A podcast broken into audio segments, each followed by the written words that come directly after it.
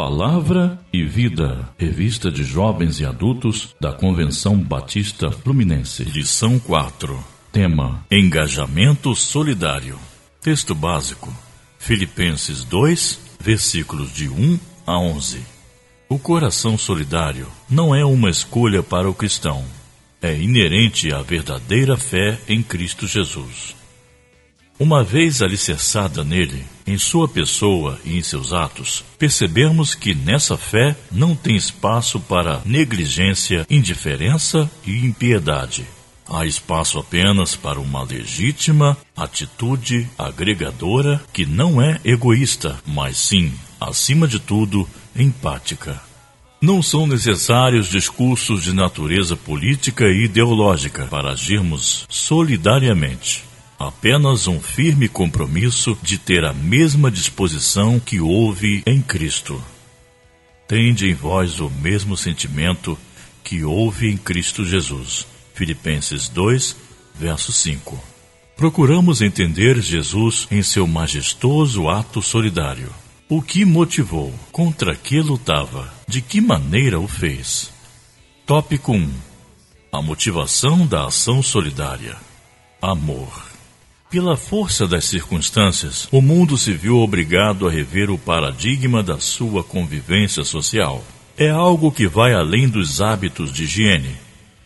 Perceberemos o quanto nossas vidas se afetam mutuamente e, pelo isolamento, redescobrimos a carência que temos de convivência física. Mas é realmente necessário se isolar? Muita gente tem feito essa pergunta um debate público que se estabeleceu entre aqueles que acham exagero e aqueles que acham fundamental. Entretanto, para o propósito da nossa reflexão, saber quem tem a razão não é irrelevante. O que deve nos mover em direção ao zelo pelo outro não é a política pública adotada, e sim o amor que decidimos oferecer. Esse amor precisa ser capaz de superar nossas divergências ideológicas e se preocupar apenas com a preservação de quem se ama, mesmo que possa parecer um exagero. Não seria melhor errar por cuidar demais do que errar por expor demais? Por amor a esta humanidade caída, Jesus esvaziou-se e assumiu a forma humana, sujeitando-se todas as dores inerentes a essa condição existindo em forma de Deus, não considerou o fato de ser igual a Deus algo o que se deve se apegar, mas, pelo contrário, esvaziou-se a si mesmo, assumindo a forma de servo e fazendo-se semelhante aos homens. Filipenses 2, versos 6 e 7. Ato extraordinário, amor inigualável, mas desejável.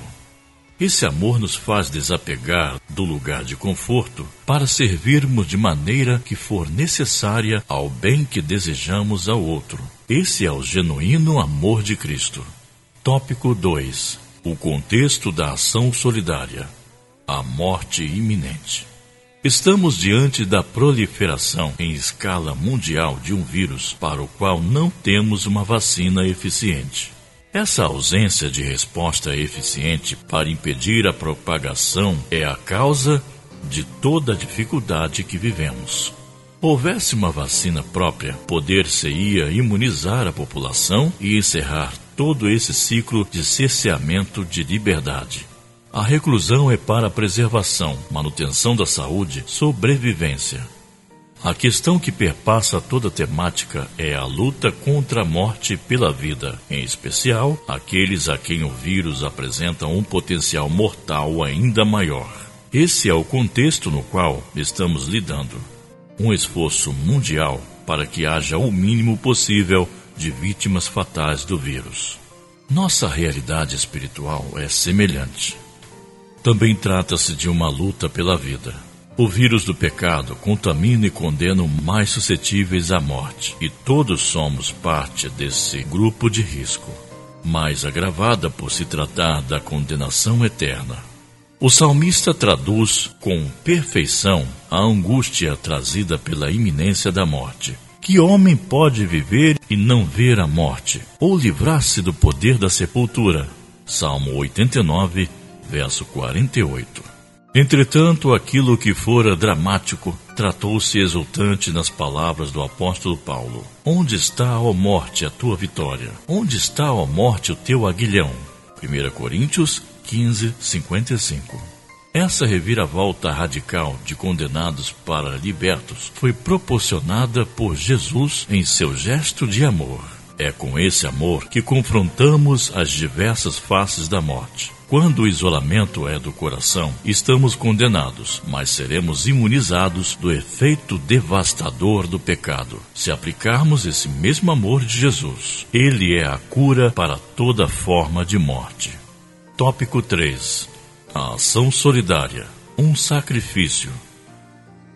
O que estamos dispostos a dar por aquilo que acreditamos?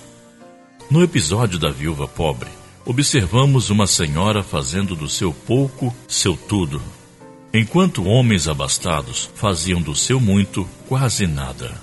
Jesus observava os ricos que colocavam suas contribuições no cofre de ofertas. Viu também uma pobre viúva colocar ali duas moedas pequenas e disse: Em verdade vos digo que essa viúva pobre contribuiu mais do que todos pois todos aqueles deram do que lhes sobrava. Mas ela, na sua pobreza, deu tudo que tinha para o seu sustento. Lucas 21, versos de 1 a 4. Através desse episódio, Jesus nos ensina que em seu universo a afetividade não está relacionada ao quantitativo e sim ao qualitativo. Ofertas expressivas de baixa qualidade moral nada significam quando comparadas a ofertas miseráveis quantitativamente, mas normalmente imensuráveis. Daí a pergunta inicial deste tópico não ser o quanto estamos dispostos a dar, e sim o que estamos dispostos a dar. Quando pensamos na pandemia, certamente alguns já se perguntaram: será suficiente para preservar as pessoas próximas higienizar com mais frequência minhas mãos? Usar máscara em todo lugar público? Cumprimentar as pessoas de longe? Evitar ao máximo sair de casa? Como minha dificuldade financeira pode ser útil para frear o vírus? Essas e outras perguntas fazem do ponto de vista quantitativo. O quanto fizer ou não será suficiente. Neste campo haverá divergências. O encorajamento solidário que precisamos não observa as opiniões individuais sobre a efetividade e sim aquilo que está ao alcance. Desejável seria descobrir a vacina, mas não sendo possível, que se faça todo o possível porque o propósito não é ter razão sobre o jeito certo ou errado.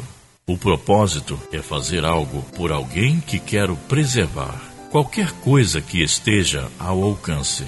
Se na oferta da viúva o que se pretendia era honrar a Deus, pouco importava o valor ofertado, desde que ele manifestasse um autêntico ato de culto as ações de preservação da pandemia não precisam ser necessariamente eficientes. Precisamos apenas que elas demonstrem que estamos realmente comprometidos com o bem-estar do outro.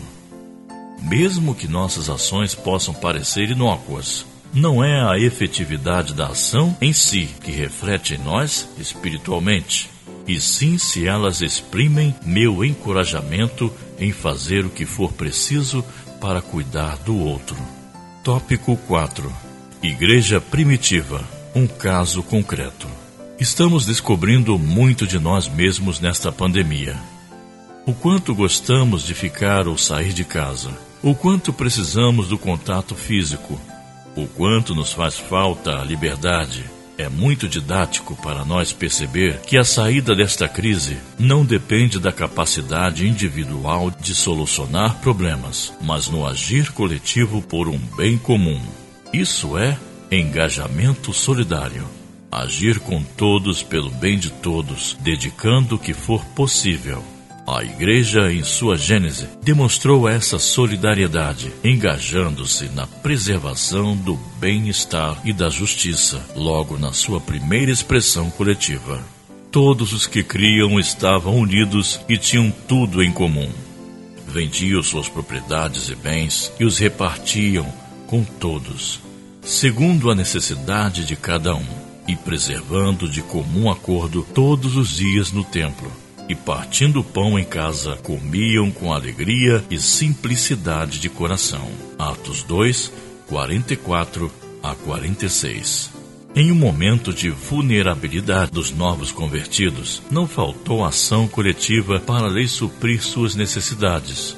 A Igreja Solidária dava seus primeiros passos de afirmação como uma verdade perpétua que guiaria os homens em direção a Deus. Esse comportamento da Igreja não é estanque. Reproduz fielmente a ação de Jesus que se fez como um de nós para, em nosso meio, agir pela salvação de todos cuidou-se de toda sorte de mazela com a mesma predisposição, sem medir esforços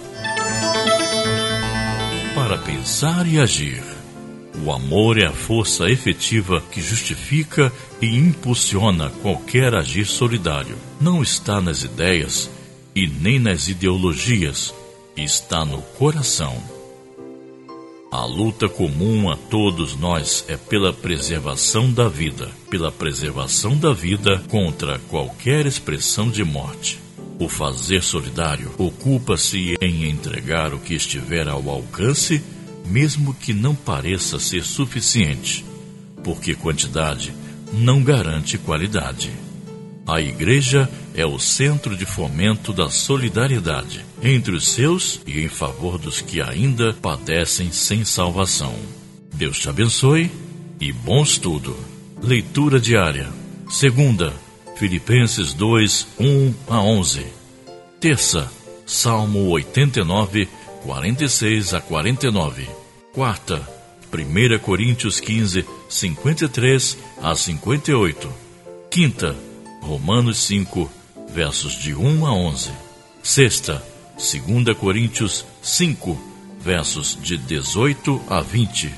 Sábado, Lucas 21, versos de 1 a 4. Domingo, Atos 2, 42 a 47.